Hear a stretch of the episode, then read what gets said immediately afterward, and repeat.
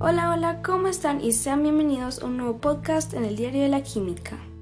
Les hablaré acerca del experimento de la lámina de oro. Pero primero, ¿qué es una lámina de oro? Se conoce como pan de oro a una lámina muy fina de oro en un proceso llamado batido, y es fabricado de forma artesanal por el batioja.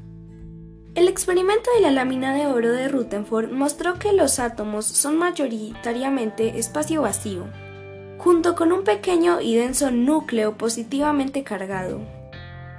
Ahora que sabemos qué es una lámina de oro, pasemos a qué descubrió Rutherford con el experimento de la placa de oro. El experimento de la lámina de oro de Rutherford mostró que los átomos son mayoritariamente espacio vacío, junto con un pequeño y denso núcleo positivamente cargado. Basado en estos resultados, Rutherford propuso el modelo nuclear del átomo. En 1911 se realizó en Manchester una experiencia encaminada a corroborar el modelo atómico de Thomson.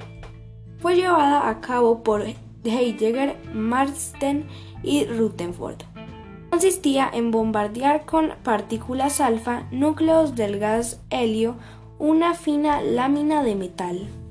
Rutherford dedujo que la materia está casi vacía. El núcleo es 100.000 veces más pequeño que el radio del átomo. La mayoría de las partículas alfa no se desvían ya que pasan por la corteza y no por el núcleo. Las que pasan cerca del núcleo se desvían ya que son repelidas. Pero, ¿por qué las partículas alfa atraviesan la lámina de oro? De acuerdo con Rutherford, la mayor parte de los átomos debe ser espacio vacío. Esto explica por qué la mayoría de las partículas atravesaron la lámina de oro sufriendo poca o ninguna desviación. ¿Qué observó Rutherford con este experimento? El experimento de Rutherford descubrió el protón en 1909 en aquel tiempo se sabía que ciertos átomos radiactivos eran capaces de emitir partículas denominadas alfa, cargadas positivamente.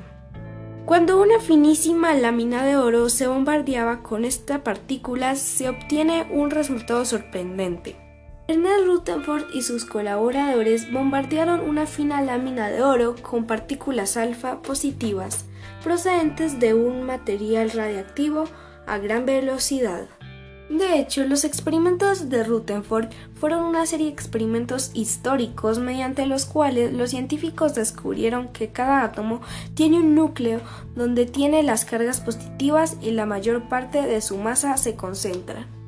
Y bueno, espero que te haya encantado este podcast.